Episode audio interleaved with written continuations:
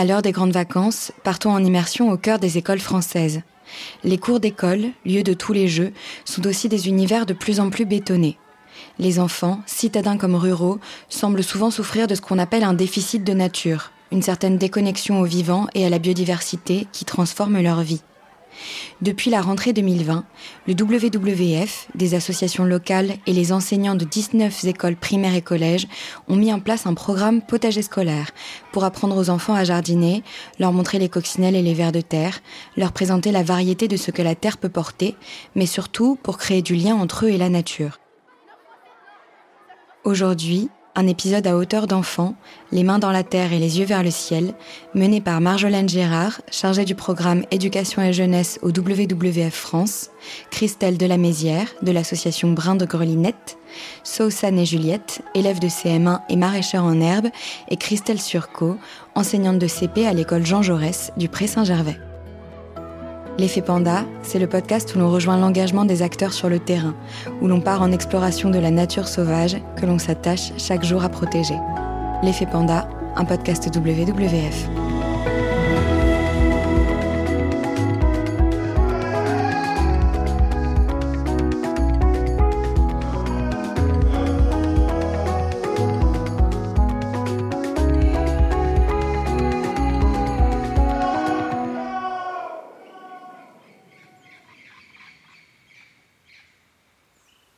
Marjolaine Girard est chargée du programme Éducation et jeunesse au WWF France. Quand elle est arrivée au WWF, c'était déjà pour travailler sur ce déficit de nature, en s'adressant particulièrement au jeunes publics, avec des modes d'action qui leur correspondent. La déconnexion à la nature, ce que certains, euh, notamment le, réseau École et Nature, euh, intitulent le syndrome de déficit de nature. On l'observe euh, vraiment dans l'ensemble de la population et c'est pas uniquement euh, le fait des zones urbanisées. Alors, c'est vrai qu'il y a nécessité d'avoir une attention particulière pour les populations qui sont euh, entourées de béton et qui ont, pour beaucoup d'entre elles, jamais euh, mis un pied dans une forêt, dans un environnement naturel sauvage. Mais ce syndrome de déficit de nature, on l'observe dans l'ensemble de la population. Selon de nombreuses études, la sensibilisation des plus jeunes à la biodiversité et aux enjeux écologiques passe justement par une connexion à la nature. Au départ, on avait vraiment euh, la conviction que euh, c'est en, mettant les enfants en action sur ces sujets-là qu'on allait réussir à les intéresser à leur environnement direct, à la nature qui les entoure, et du coup à ce que c'est que la biodiversité, à pourquoi c'est important de protéger les végétaux, les animaux, et qu'en fait il n'y a pas besoin d'aller bien loin pour observer euh, tout un écosystème et qu'on peut le développer dans la cour de l'école. C'est de cette idée qu'a découlé le projet de potager pédagogique financé par l'Agence française de développement. Pour cette première année expérimentale, il a été mis en place dans 19 écoles et collèges, de toute taille et de toute zone. Le but était de voir comment les enfants répondaient à ce projet, qu'ils soient en primaire ou en collège, en petit ou en grand établissement, dans des zones rurales ou urbaines, favorisées ou populaires. Les objectifs globaux du projet, c'est vraiment donc de recréer ce lien avec euh, le vivant, avec euh, son environnement, euh, la nature qui nous entoure, créer un lien qui soit émotionnel, affectif, développer des connaissances. Et puis en fait, en, bossant sur ce projet, ça aurait pu être des, jardins, ça aurait pu être des projets de végétalisation. Et puis on, a, on a, choisi de, de, travailler sur le, le, support potager parce que on avait également en lien avec euh, les travaux qu'on mène au WWF sur l'alimentation durable, on avait l'intention de travailler aussi cet objectif euh, avec les enfants dès le plus jeune âge, de les sensibiliser euh, dès très jeunes à la diversité des végétaux comestibles, à euh, la manière dont un légume, un fruit pousse, le, vraiment le chemin de la graine à l'assiette. Et tout ça, c'est pareil, c'est des choses qui s'acquièrent dès tout petit, à, à, un âge où en plus bah, l'alimentation c'est c'est c'est assez chouette parce qu'il y a plusieurs sens qui sont mobilisés, le toucher, le goût, l'odorat, euh, et puis c'est ludique. On a vraiment défini euh, euh, ouais, l'enveloppe du projet. Et puis ensuite, on a co-construit avec euh, des acteurs de terrain, donc euh, des associations locales, le contenu du projet. Chacun de ces acteurs, euh, qui sont des associations qui se situent à proximité immédiate des établissements pilotes, ont euh, ensuite déployé leur propre contenu, leur propre méthodologie. Trois objectifs donc au projet potager scolaire. La reconnexion à la nature, le rapport à la biodiversité et aux petites bêtes, et la compréhension de l'alimentation.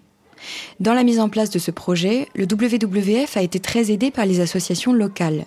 Christelle de la Mézière est éducatrice à l'environnement et membre de l'association Brin de Grelinette près de Grenoble. L'axe fondateur de cette association, c'est la nature nourricière, comment reconnecter la graine à l'assiette via les pratiques de jardinage en milieu urbain. Christelle de la Mézière a travaillé sur le jardin potager de l'école d'Odé à Grenoble. On est arrivé à un stade là au niveau euh, urbain, dans les grosses agglomérations, où il y a vraiment une nécessité de, de, de recréer de, cette connexion avec le vivant pour les enfants. Dans les, les, quartiers où bon, il peut y avoir des parcs, mais il y a beaucoup d'enfants qui vivent hors sol, dans des tours, qui n'ont pas la possibilité d'aller euh, se balader dans la nature. À Grenoble, on est entouré de montagnes, mais il y a énormément de, de familles, de personnes qui, euh, qui n'ont pas accès à ces milieux-là. Et donc c'est essentiel de pouvoir euh, créer ce lien euh, dès la petite enfance sur le lieu euh, de vie des enfants dans les quartiers. Et le lien, la compréhension directe, intuitive à la nature, elle est là. Elle n'est pas encore formatée par des aspects culturels. Ou... Donc c'est hyper important d'agir auprès des plus jeunes pour que ça soit naturel en fait, de pouvoir toucher la terre, d'avoir envie d'aller dans la nature, de se connecter aux végétaux, aux arbres, de, de se poser ces questions-là.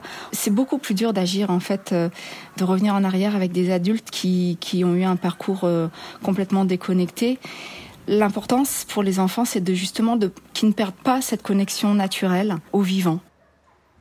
Mise en lien grâce au WWF, l'association Brin de Grelinette a investi les deux cours de l'école d'Odé à la rentrée 2020. Eh ben, au tout début, les premiers moments avec les élèves, il n'y avait pas du tout de, de jardin. Le, projet n'était pas encore amorcé. On ne savait pas du tout quel type euh, d'espace on allait pouvoir euh, faire sortir de terre. C'était pas évident euh, d'embarquer les enfants sans concret. Donc on est, on est vraiment parti sur les faire rêver, s'appuyer sur euh, leurs envies, que représentait pour eux un jardin dans la cour de leur école. On s'est aperçu qu'en fait, ils avaient plein d'idées et plein de suggestions euh, de types de plantes, euh, de fleurs. Enfin, pour eux, ce qui ressortait, c'était vraiment la couleur, la beauté. voilà, ils n'étaient pas encore trop dans les légumes parce que parce que c'était encore loin pour eux au début du projet.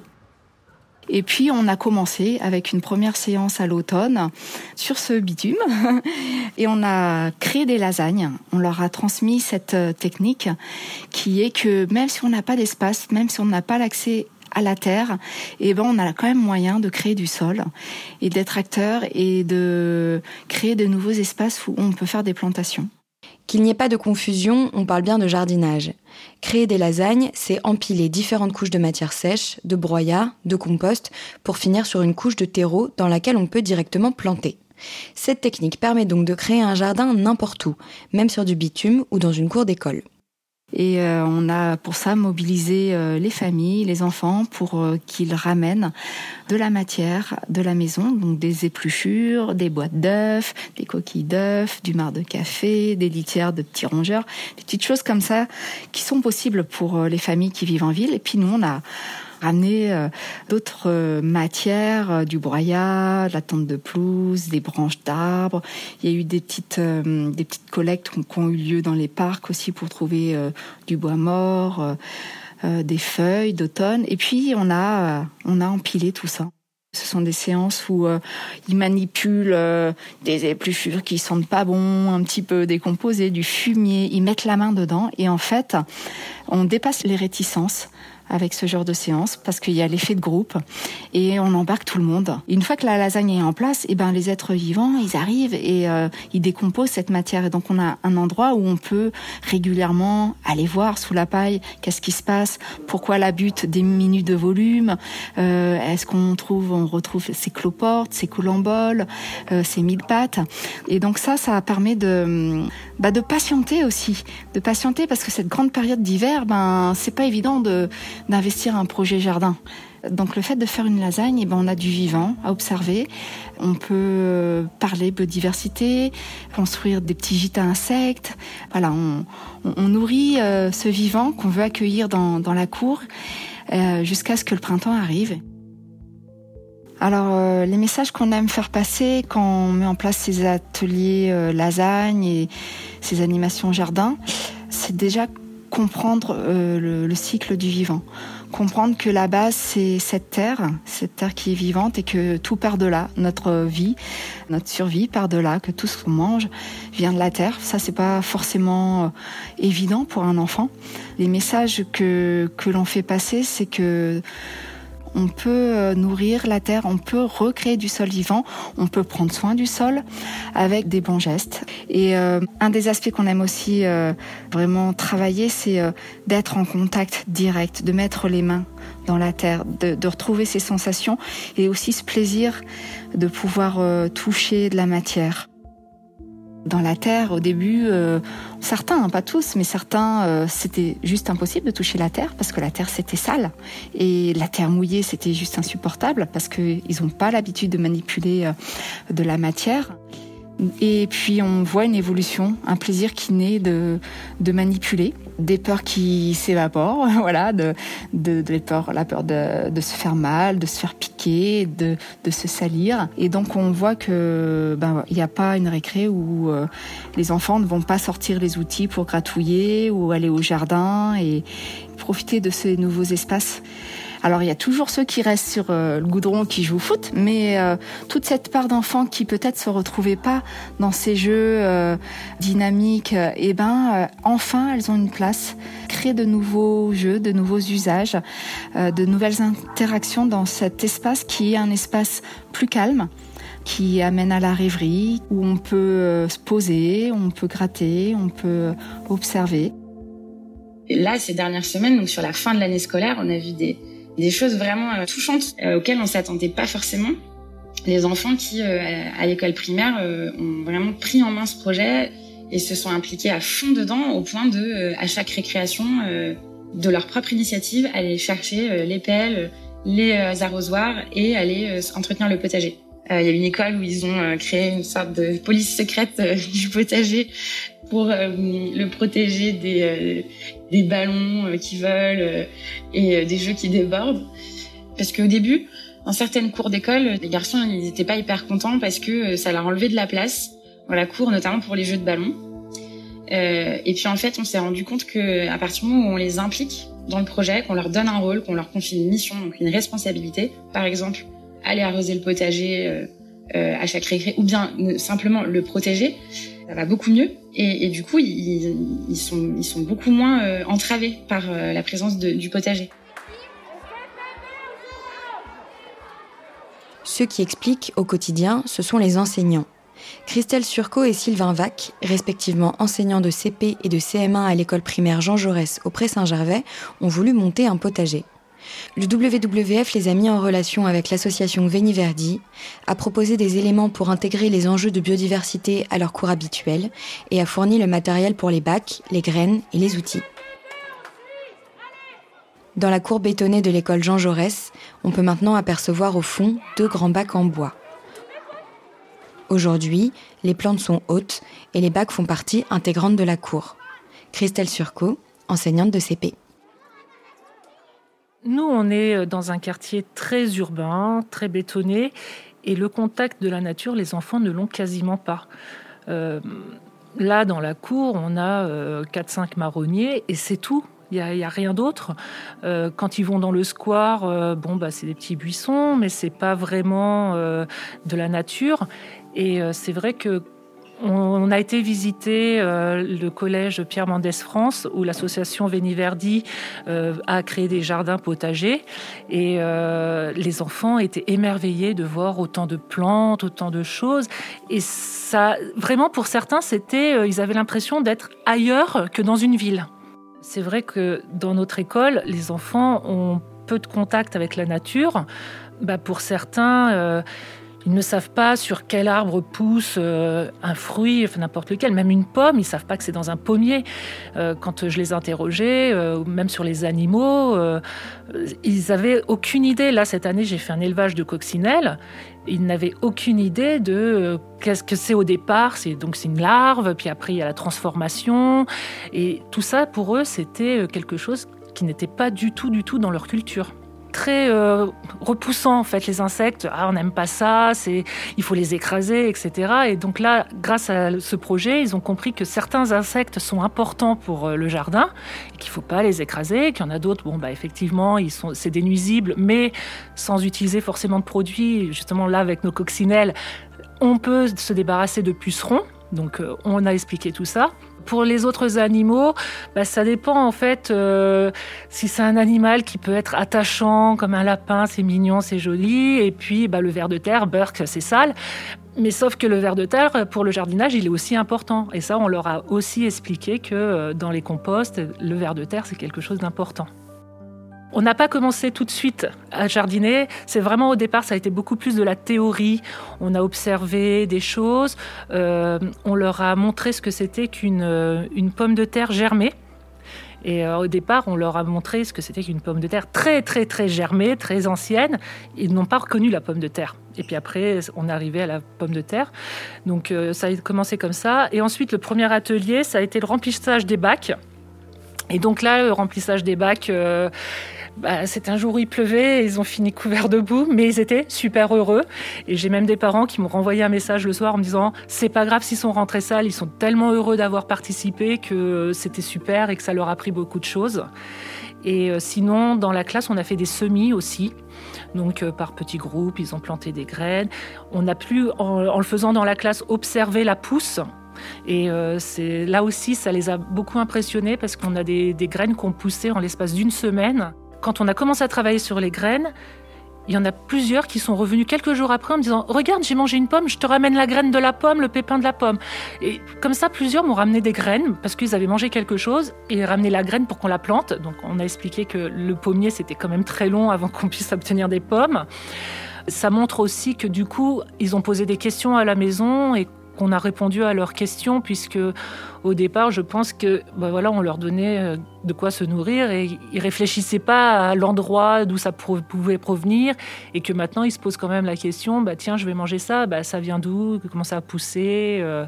Et là, dans le, dans le petit jardin potager, ils peuvent observer euh, des plants de tomates qui sont en train de pousser. Donc on n'a pas encore les tomates, mais on voit déjà la plante qui arrive, et c'est intéressant de voir la suite. Je m'appelle Samsen, j'ai 10 ans et je suis en CM1A. Euh, moi, je m'appelle Juliette, j'ai 10 ans et je suis en CM1A. Alors, tu veux me présenter ce qu'on voit là? Il y a des tournesols, euh, il y a des haricots, des fleurs. Bah, euh, dans ce bac, il y a la tomate. Je crois qu'il y a du thym ou un truc comme ça. Il y a des fleurs et voilà. Et il y a des courgettes aussi. Et alors pourquoi il y a du bois euh, Là on voit qu'il y a du bois au-dessus de la terre. Pourquoi il y a du bois euh, Je sais pas, mais en tout cas c'est je sais que c'est du broyat, c'est pour, euh, je crois c'est pour protéger la terre ou quelque chose comme ça. Et en dessous il y a des, y a des billes d'argile pour et de la terre et, et voilà. Et c'était comment de planter ça? T'as bien aimé faire ça? Oui, c'était bien. C'était la première fois que je le faisais. Et t'étais contente alors quand ils t'ont dit que vous alliez planter des choses cette année? Oui. Tu t'es dit quoi? Bah au début je pensais que ça allait pas être amusant, mais c'était bien. Et la première fois quand vous avez commencé à mettre la terre, c'était comment? Bah c'était. On n'était pas habitués, du coup c'était un peu dur. Du coup après, après Léo il nous a, il nous a montré comment faire. Et il vous a montré quoi du coup? Qu'est-ce que tu as appris? J'ai appris à, par exemple, à enlever les feuilles des, des pots et à les replanter. Et, euh, à, et à planter des, graines. Et toi, tu connaissais alors? Tu savais déjà comment on plantait les légumes et tout ça? Oui, un peu. Parce que, en fait, euh, j'ai, un grand j'ai des grands-parents, ils ont un grand potager chez eux, donc euh, pour ça. Qu'est-ce que tu aimes faire en particulier avec le potager? Pourquoi ça te plaît? Bah, J'aime bien planter. Euh, j'aime bien mettre mes doigts dans la terre. Et des fois, un jour, j'ai fait euh, un château de terre. C'est quoi un château de terre? Bah, En fait, j'ai fait comme un château de sable, mais avec de la terre. Et toi, Juliette, qu'est-ce que tu aimes faire avec le potager? Bah, J'aime bien planter, arroser, euh, rempoter et mettre la terre dans, dans, les bacs. Il y a des moments où on, on a des petites, des des petites réussites qui sont, euh, bah, qui sont minimes, bien sûr, mais bon, après, on peut se dire que plus tard, ça sera, euh, ça sera des, grandes réussites si les enfants arrivent à bien s'emparer de, tout le projet. Euh, des enfants voilà, qui, passent dans la rue et qui regardent les plantes et qui disent non, mais il faut pas les écraser, il faut pas les abîmer, il faut les laisser pousser. ou ah, bah regarde, maîtresse, il y a une abeille, bah, elle va venir butiner, puis elle va aller rapporter son, le, pollen plus, loin pour pouvoir faire d'autres plantes voilà, c'est des petites choses comme ça, c'est des petits mots en fait. Mais euh, voilà, ces petits mots, peut-être que plus tard, vont, porter les enfants sur autre chose. Un moment qui était euh, amusant, alors ça n'a rien à voir avec le jardin, mais c'est avec l'élevage des coccinelles, euh, parce qu'en fait les coccinelles, donc on avait les larves, on les a observées, et puis quand elles ont fait leur transformation, une fois qu'elles sont arrivées à l'état de, de coccinelles, on avait une plante qui était couverte de pucerons. Donc on a mis les coccinelles dessus et on avait mis une moustiquaire tout autour pour les garder sur la plante, pour qu'elle nous nettoie la plante euh, des pucerons. Et au bout d'une semaine, il n'y avait plus de pucerons sur la plante. Donc euh, je leur ai dit, on va libérer les coccinelles. Et là, ça a été le déchirement. Ils m'ont dit, mais non, mais on peut les garder. Et je leur ai dit, mais non, on va, on va quand même leur rendre leur liberté. Elles vont aller manger des pucerons sur d'autres plantes. On a été dans un petit jardin à côté de l'école. On a enlevé la moustiquaire et là, bah, le but du jeu, c'était de prendre la coccinelle sur le doigt et puis de l'emmener un petit peu sur une autre plante pour qu'elle retrouve sa liberté. Mais pour certains, voilà, ça a été euh, ah mais on aimerait bien les garder les coccinelles dans la classe, euh, mais sauf qu'elles n'avaient plus à manger sur notre plante, il fallait vraiment les libérer. dans ces séances où on apportait encore de la matière, où on paillait, où on apportait de la terre, on, on était en, train de structurer, de construire de nouveaux espaces dans, dans le jardin. Donc on était vraiment encore euh, très en contact avec la terre. Donc terre plus pluie, ça, ça peut donner des, des situations euh, qui nous dépassent.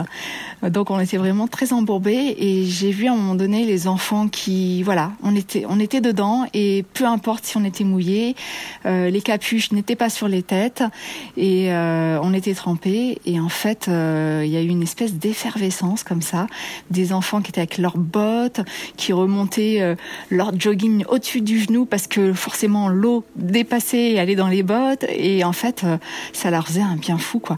Et à un moment donné on a arrêté de faire nos petites actions euh, jardin. On les a juste laissés euh, euh, bah, profiter de, de, ce moment particulier où il pleuvait beaucoup, où il y avait de l'eau partout, du broyat partout, de la terre qui collait, et on les a laissés ben, gratouiller, patouiller et répondre à ce besoin fondamental qu'ils ont d'être en contact direct avec les éléments.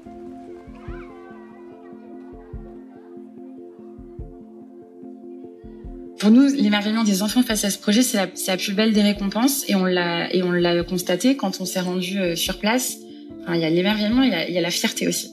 La fierté d'avoir euh, fait quelque chose, euh, d'avoir entrepris quelque chose de nouveau, d'avoir fait pousser quelque chose. Donc vraiment de s'être remis à hauteur de, terre, d'avoir planté une graine et d'avoir fait sortir quelque chose. Et l'émerveillement, oui, on l'a on l'a observé en voyant des enfants cueillir un radis cueillir euh, une première fraise. Et voilà, ils s'en mettent plein la bouche, plein les doigts. Et donc, il y a une part d'émerveillement, il y a une part d'amusement. Et puis, il y a aussi des choses qui les émerveillent plus dans le sens où, où je pense que ça les, ça les impressionne. Euh, par exemple, cette question des petites bêtes. Beaucoup nous reparlent de, voilà, des coccinelles qui vont manger les pucerons. Ils nous disent les, et les vers de terre, en fait, ils sont hyper importants dans le jardin. Et je pense qu'il y a, il y a, il y a comme une forme un peu de, ouais, d'humilité par rapport à ça qui, qui commence à se développer, en fait, quand on comprend qu'un ver de terre, il a un rôle hyper important dans, dans, un, dans un jardin pour faire pousser des, des légumes, alors qu'il aussi petit soit-il. Je pense que ça, ça, ça questionne sur, euh, sur, sur euh, sa, sa, place dans tout ça. Quoi. Moi, je, pour moi, enseigner, c'est vraiment euh, euh, faire grandir un enfant, lui montrer euh, le bon chemin, euh, l'aider à grandir, mais à bien grandir en fait. Et bah voilà, pour moi, enseigner c'est une vocation, donc c'est pour moi c'est super important. Et des fois, je me dis, c'est pas parce que j'ai pas fait de français que l'enfant n'a rien appris. On a fait autre chose à côté et ça lui a appris autre chose. Et c'est tout aussi important en fait nous, en tant qu'adultes, on doit leur apporter euh, des réponses et on doit aussi leur apporter euh, des outils pour euh, un petit peu améliorer le futur. Et les enfants, c'est des éponges, donc en fait, ils, arrivent à s'approprier tout ça. Et c'est vraiment à nous les adultes de leur montrer les, bons gestes, de leur montrer ce qu'il faut faire pour améliorer la, la situation. Et c'est eux qui vont plus tard vraiment s'emparer de tout ça et puis améliorer la situation. Enfin, j'espère. pour moi, c'est vraiment l'espoir de, des changements de société pour le futur. Quoi. C'est, euh, et c'est dans l'enfance que les passions, que les compréhensions euh, se font. Je pense que les petites graines qui ont été posées euh, dans l'enfance, si, l'enfant a eu des bons moments relationnels aussi avec ses enseignants, dans ses projets, dans ses sorties nature, ce sont des, petites graines qui, peuvent vraiment germer plus tard tous les établissements scolaires en France devraient avoir euh, un espace potager, euh, devraient euh, être végétalisés. C'est assez impensable de continuer à, faire évoluer les enfants dans des océans de béton aujourd'hui. Le projet de cette année a été mené comme une expérimentation. Des potagers mis en place dans quelques lieux uniquement, avec des partenaires locaux et un suivi au plus proche au jour le jour. La suite naturelle, ce sera ce que l'on appelle l'essaimage, faire en sorte que ce petit projet puisse se démultiplier de lui-même et prendre de l'ampleur à l'échelle nationale. Pour cela, le WWF travaille sur des guides et des outils à destination des enseignants et collectivités locales. L'objectif est de leur faciliter au maximum la tâche pour la mise en place d'un potager ou d'un jardin pédagogique, ou même plus simplement pour la végétalisation d'une cour d'école.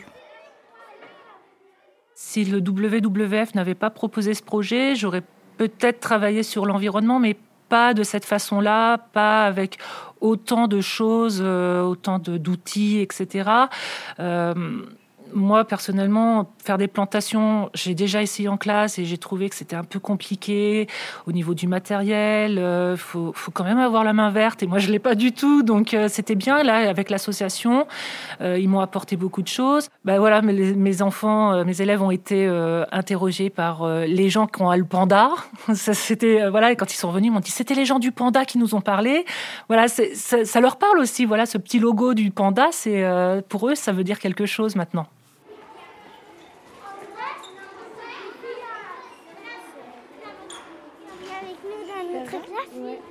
Un message à porter avec ce projet, c'est que l'expérience de nature, ça devrait pas être un luxe, ça devrait être un, droit pour tous les enfants, parce que c'est pas juste euh, apprendre à différencier le persil de la coriandre, c'est vraiment développer un spectre d'émotions. Enfin, ça touche au développement émotionnel, cognitif, physique des enfants, et ça devrait ça être offert à tous les enfants. De la même manière, il y a encore beaucoup trop d'enfants qui ont beaucoup de mal à identifier euh, euh, ce que c'est qu'un poireau, ce que c'est que ce que c'est qu'un brocoli une étude qui a été menée il y a quelques années dans le sud de la France, un pourcentage très important des enfants ne savaient pas que les frites étaient faites à partir de pommes de terre. Enfin, et ça, c'est un exemple parmi plein d'autres, mais donc il y a, y a et ça, c'est absolument essentiel. Déjà parce que euh, mieux se nourrir, c'est faire beaucoup de bien à la planète qu'on malmène avec les productions intensives. Et c'est aussi euh, faire beaucoup de bien à sa santé. Et là encore, ça devrait être euh, un droit pour tous les enfants que de savoir identifier les légumes, euh, des légumes qui sont bons pour leur santé, qui vont leur apporter euh, tous les nutriments dont ils ont besoin. Euh. mais en tout cas, je, je pense qu'aujourd'hui, c'est un sujet qui est, ça devrait être une préoccupation majeure des, des décideurs politiques, et, et, ça ne l'est pas encore assez aujourd'hui. Je, je, suis vraiment convaincue que on gagnerait beaucoup à investir davantage dans l'éducation des enfants, dans la formation des profs, euh, sur plein de sujets qui sont absolument fondamentaux pour euh, l'évolution de notre société. Et quand j'ai rejoint le WWF il y a deux ans, c'était vraiment avec la conviction que euh, là, la crise environnementale qu'on est en train de vivre, elle ne pourrait pas se résoudre sans passer par un gros travail d'éducation, de, formation. Si on commence pas dès l'enfance à faire comprendre aux enfants qui on est nous, dans quel environnement on vit, qu'est-ce qu'on est par rapport à la nature qui nous entoure, aux animaux, de, développer un esprit critique par rapport à tout ça, d'adopter une posture d'humilité par rapport à la nature, euh, je pense que ce sera très difficile ensuite d'espérer de, des changements de mentalité et de comportement chez les individus.